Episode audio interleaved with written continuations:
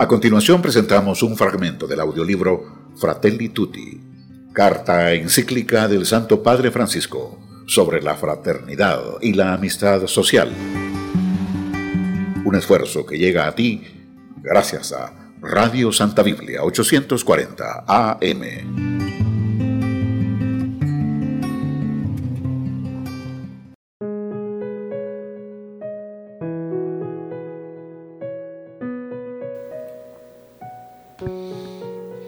Pensar y gestar un mundo abierto.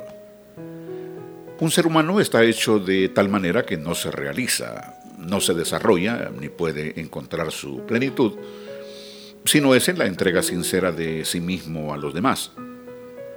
Ni siquiera llega a reconocer a fondo su propia verdad si no es en el encuentro con nosotros.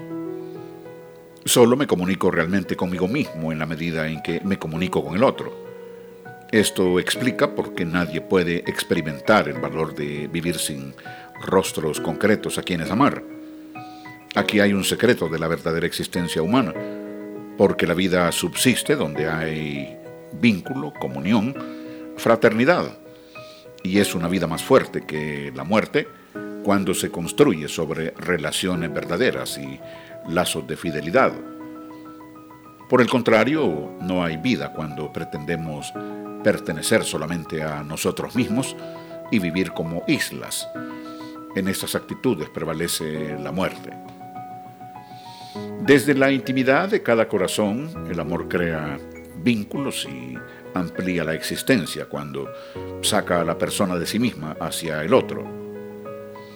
Hechos para el amor, hay en cada uno de nosotros una ley de éxtasis salir de sí mismo para hallar en otros un crecimiento de su ser. Por ello, en cualquier caso, el hombre tiene que llevar a cabo esta empresa, salir de sí mismo.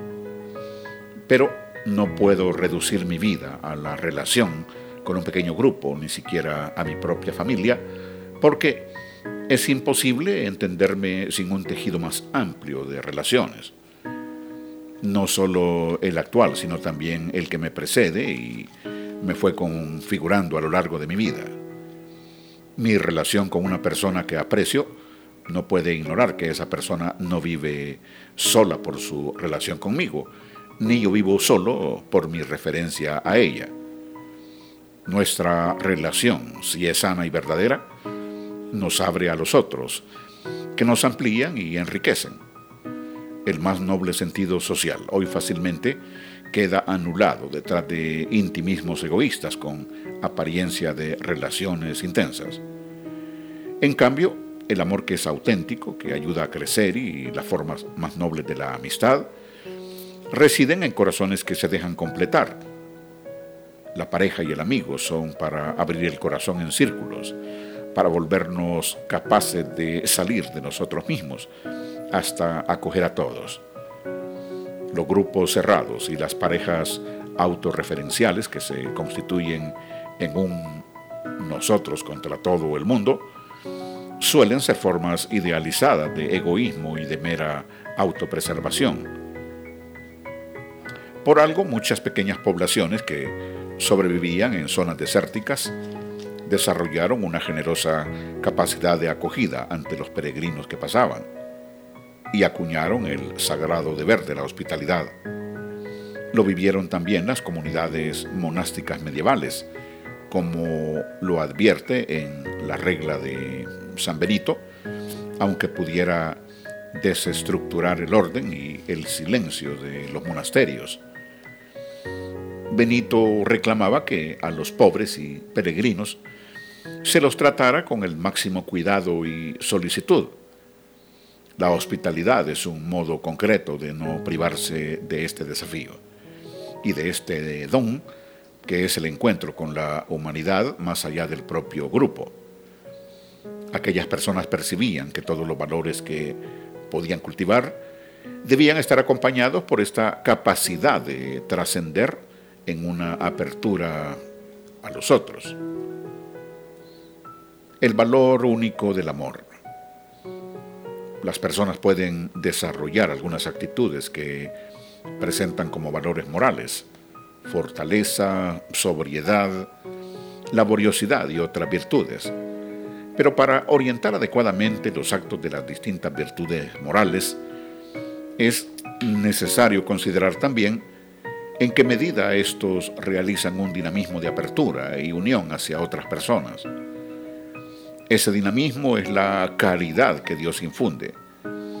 De otro modo, quizá tendremos solo apariencia de virtudes que serán incapaces de construir la vida en común.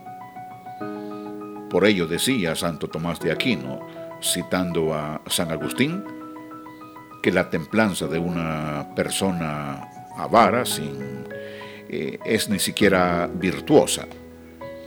San Buenaventura, con otras palabras, explicaba que las otras virtudes, sin la caridad, estrictamente no cumplen los mandamientos como Dios los entiende.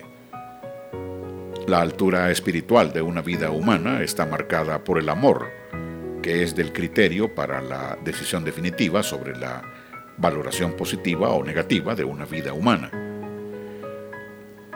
Sin embargo, hay creyentes que piensan que su grandeza está en la imposición de su ideología al resto, o en la defensa violenta de la verdad, o en grandes demostraciones de fortaleza. Todos los creyentes necesitamos reconocer esto. Lo primero es el amor. Lo que nunca debe estar en riesgo es el amor. El mayor peligro es no amar. En un intento de precisar en qué consiste la experiencia de amar que Dios hace posible con su gracia, Santo Tomás de Aquino la explicaba como un movimiento que centra la atención en el otro considerándolo como uno consigo. La atención afectiva que se presta al otro provoca una orientación a buscar su bien gratuitamente. Todo esto parte de un aprecio, de una valoración que en definitiva es lo que está detrás de la palabra caridad. El ser amado es caro para mí, es decir, es estimado como de un alto valor y del amor por el cual a uno le es grata la otra persona, depende que le dé algo gratis. El amor implica entonces algo más que una serie de acciones benéficas.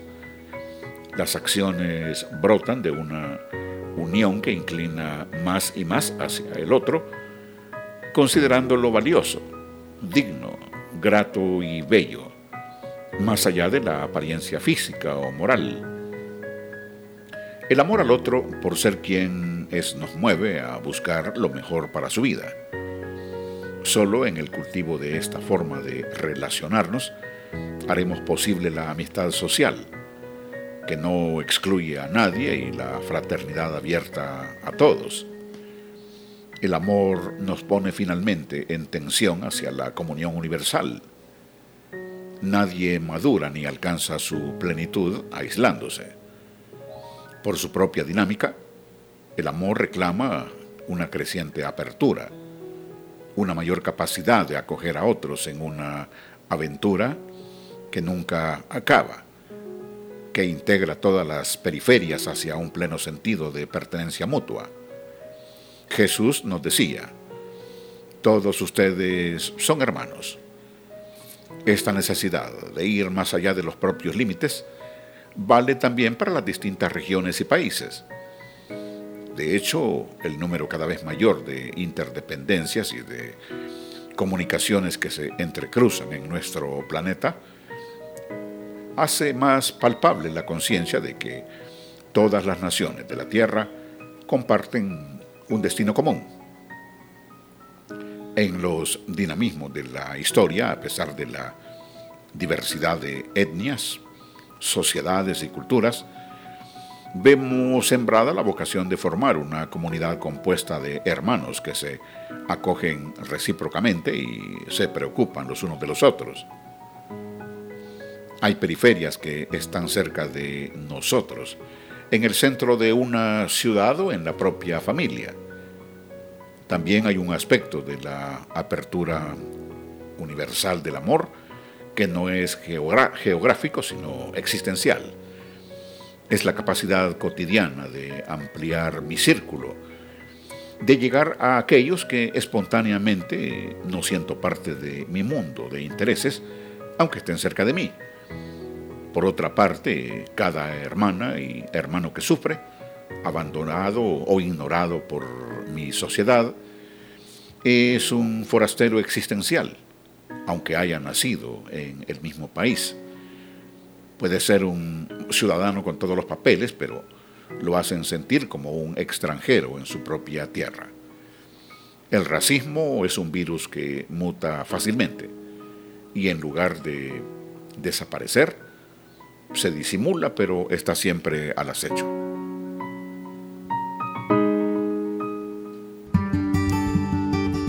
Has escuchado un fragmento del audiolibro Fratelli Tutti, carta encíclica del Santo Padre Francisco sobre la fraternidad y la amistad social.